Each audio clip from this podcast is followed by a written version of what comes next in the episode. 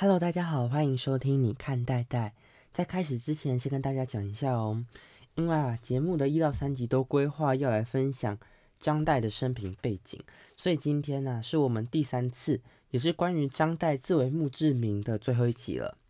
嗯，别担心，如果你觉得听三集墓志铭已经很腻的话，听完这一集，很快我们就会进入更精彩的陶庵梦忆选文了。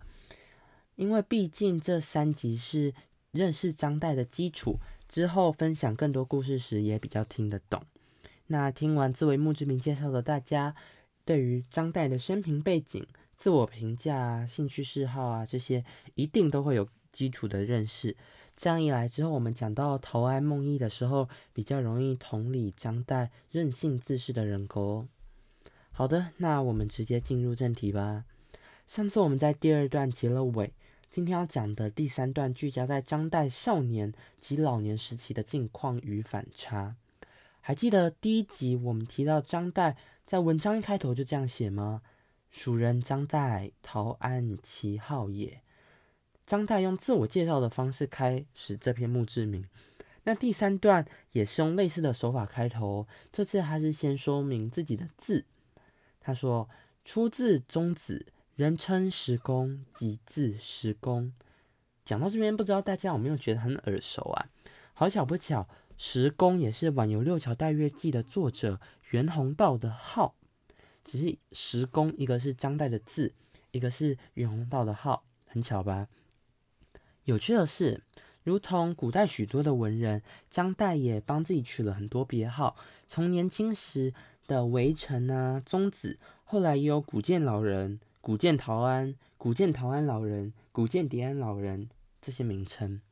那刚刚我们提到袁宏道和张岱又有值得玩味的故事了。张岱晚年啊，他又自称六修居士，休息的休。有趣的地方在于，袁宏道竟然也曾经好六修呢。但在张岱的作品里，像是《陶庵梦忆》里面提到袁宏道的时候，都会称他叫袁石公。在《快元道古》这本书提到他的时候，会称袁中郎，但张岱的字跟号都和袁宏道一样，背后的故事我们也就不得而知了。那至于袁宏道，因为不是我们今天要谈的主角，所以就简单带到这边吧。我们要花比较多时间在讲张岱自称六修居士。六修居士啊，是出自于他的另外一本著作《快元道古》。这则故事被收录在《隐逸部》。故事是这样的：陶庵啊，晚年好六修居士。白月问说：“诶，为什么呢？”陶安回答：“粗羹淡饭饱则休，破纳春衣暖则休，颓垣败物安则休，薄酒春劳醉则休，空囊赤手省则休，恶人横逆必则休。”白月回答。啊，真的是大安乐法呢。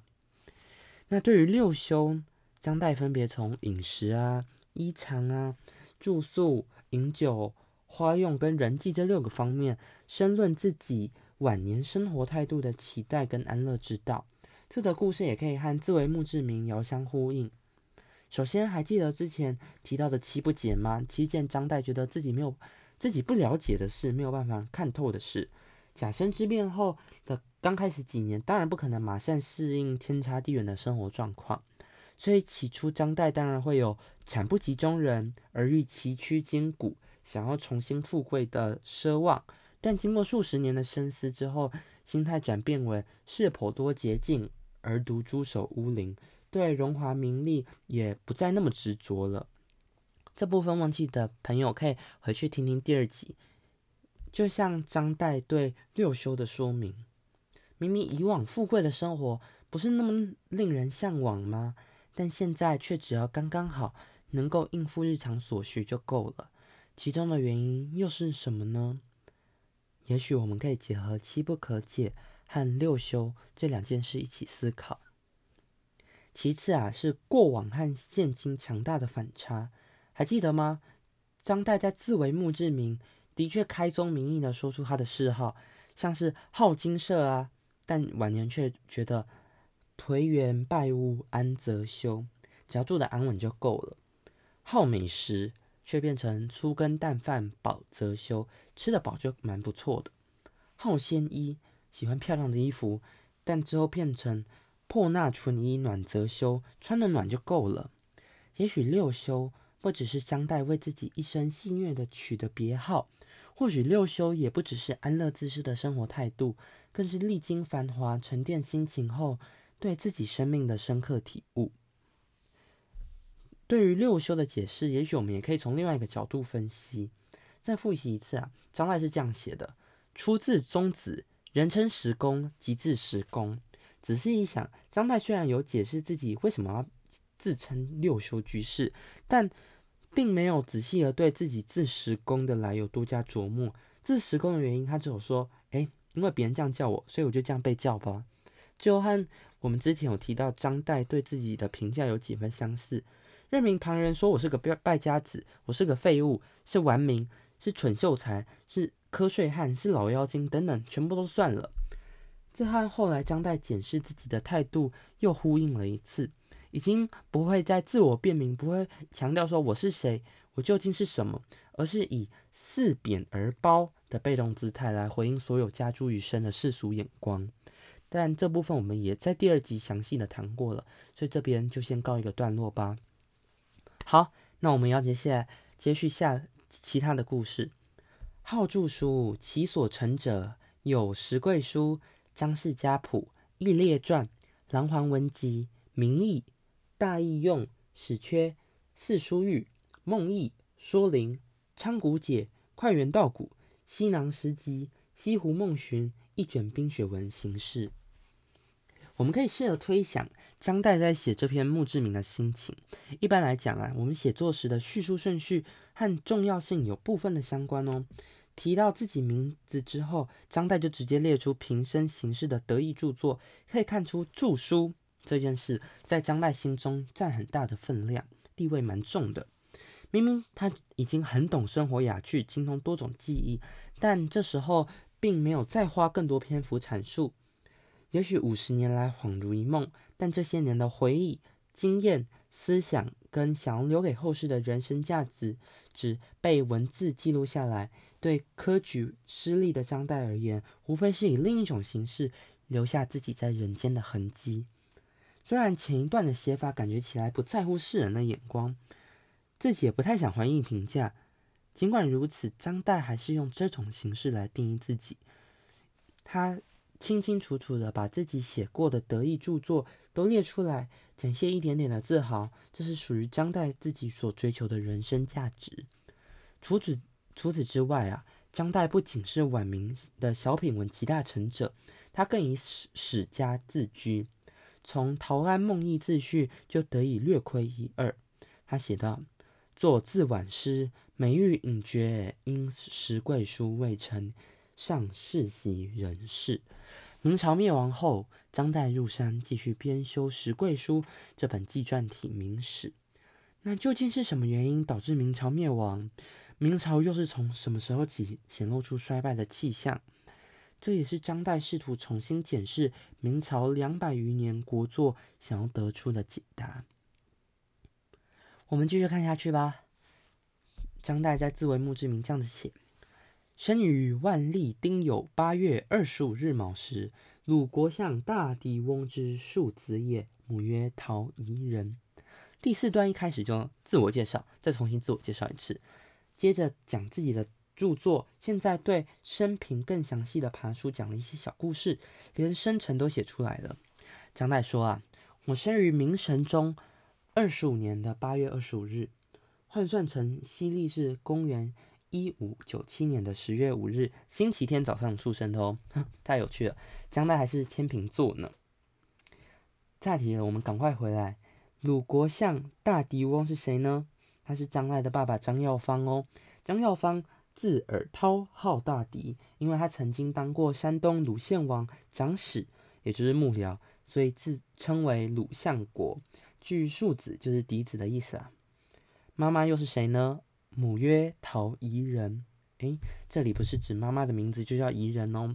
仪人和中国的命妇系统有关，命妇又分为内外命妇，简单来说就是有封号的妇女。按照官员的品质，他的妻子和母亲就依照等级册封。举个例子，张岱的父亲张耀方担任的长史，是正五品的官员。妻子陶氏也就被册封为五品仪人喽。明清时期啊，万命妇的品质按照高低排序，是一品夫人、二品夫人、三品熟人、四品工人、五品仪人、六品安人、七品以下都叫孺人。我们再举一个例子好了，像是归有光啊，在《先笔事略》这篇文章的第一句就写说：“先笔周如人，弘治元年二月十一日生。”提到归有光的妈妈是外命妇里面的如人，所以叫周如人。我们继续看下去哦。接下来张岱讲了两个年幼的小故事，这时候我们可以思考看看：五岁以前的事你还记得多少？三岁以前呢？嗯。虽然记忆不深，但总还是会有一两个清晰的印象或回忆。对于长大成人的自己来说，想必是格外珍视或者非凡的记忆，才能保留至今而不被淡忘吧。就让我们看看两则对张岱别具意义的故事是什么。第一个和健康有关。他说：“幼多痰疾，养育外大母马太夫人者十年。小时候就患有痰疾，可能是肺积水，在外婆家住了十几年。”外太祖云谷公患两广，藏生牛黄丸银数鹿，自于南地以至十幼六岁，时尽之而绝疾，始抽。外曾祖父啊，云谷公，他在两广这个地方做官，他收集了出产的牛黄丸，装满数个竹箱。从小时候出生，那时候就不太舒服了，吃到十六岁才把牛黄丸全部吃光而痊愈。那至于牛黄丸是什么啊？牛黄是一种名贵的中药材，是由牛的胆汁凝固而而成，或说是胆结石。根据清朝罗国刚的《罗氏会要医镜》这本书，他说牛黄可以疗小儿急惊、热痰壅塞、麻疹余毒。看来张岱从从咕咕坠地开始就吃了十六年的胆结石呢。第二个故事和神童有关，六岁时。大父与若翁西于之武陵，遇梅公先生跨一角路，为钱塘游客。六岁时和爷爷张汝霖到杭州玩，遇到陈继儒、陈梅公跨坐在路背上，也来这边玩。那张岱的爷爷张汝霖好雨若，特别看重张岱这个孙子。爷爷小时候就常常把张岱带在身边啊，拜访文人雅士。那刚刚故事里面讲的陈眉公，他是《小窗幽记》的作者陈继儒，也是张岱爷爷的好朋友。那张岱爷爷多宠他呢，在《三世藏书》这篇散文可以明显看出。那我们之后有机会再和大家分享。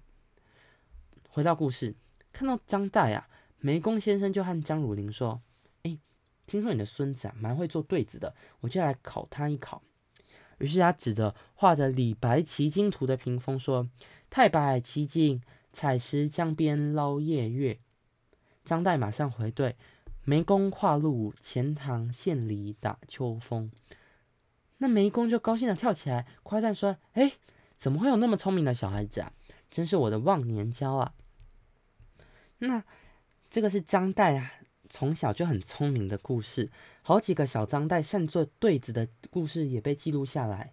还记得刚才讲到张岱因为肺积水，小时候住在外婆家的故事吗？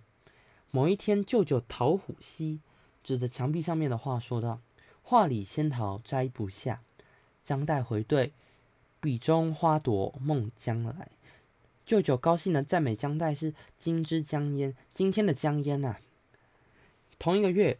张岱到祖舅朱敬询家看灯的时候，有一个客人，他就指着天井旁边盛荷叶的水缸出了上联，他说：“荷叶如盘难煮水。”张岱又回对：“榴花似火不生烟。”所有客人都对小张岱赞誉有加。所以啊，是不是小神童先对几个对子来吧？梅公深深期许张岱未来能成一番事业。但是结果如何呢？岂料余之一事无成也哉！张岱在最后一句感慨的对看似一事无成的自己又叹了一口气。想到这边，我们又可以和归有光在《项脊轩志》里面的一个小故事相互比较。归有光在回想起祖母以前持护的勉励和期许，但现在的他却未达到期望，于是长嚎不自禁。同样的，写这篇墓志铭时，六十九岁的张岱回想起六岁的往事，年轻时一展抱负的宏图，和现在再一次望向周遭的破水残山、下雨还会漏水的房子，和又老又穷、一事无成的自己，这是多么强烈的对比！但是，张岱真的一事无成吗？自为墓志铭，虽然一气呵成。但前后不断呼应，从评价自己学诸事不成啊，别人怎么评价都不在乎，到以自己穷尽心血的著作显露自豪，但最后仍以惋惜的语气定义张岱的人生。在墓志铭的最后，张岱写出了做这篇墓志铭的原因：甲生以后，悠悠忽忽，既不能寻死，又不能疗生，白发婆娑。由世袭人世。明朝灭亡之后，生活就像魂不守舍。但是因为石贵书尚未完稿，不能自觉。过尽繁华生活后，当今开始要自力营生，亦是难事。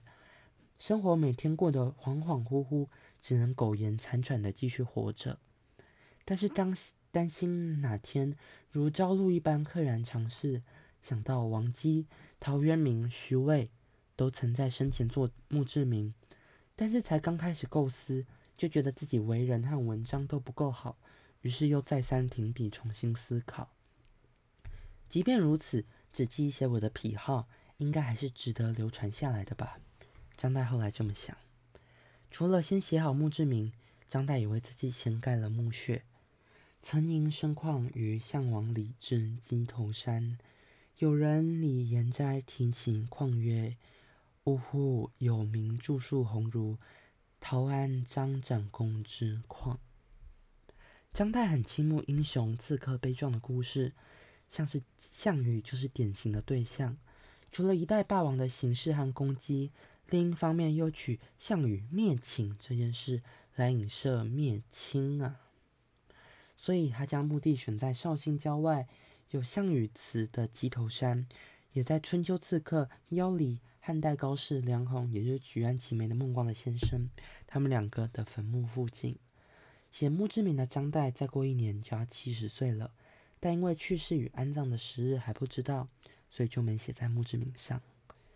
墓志铭上面最后写着：“名曰穷石虫斗金谷，忙汴河现金玉，老廉颇战涿鹿，雁龙门开始局，禅东坡。”二孤竹，五谷大夫焉能自愈？空穴陶潜，往昔梅夫。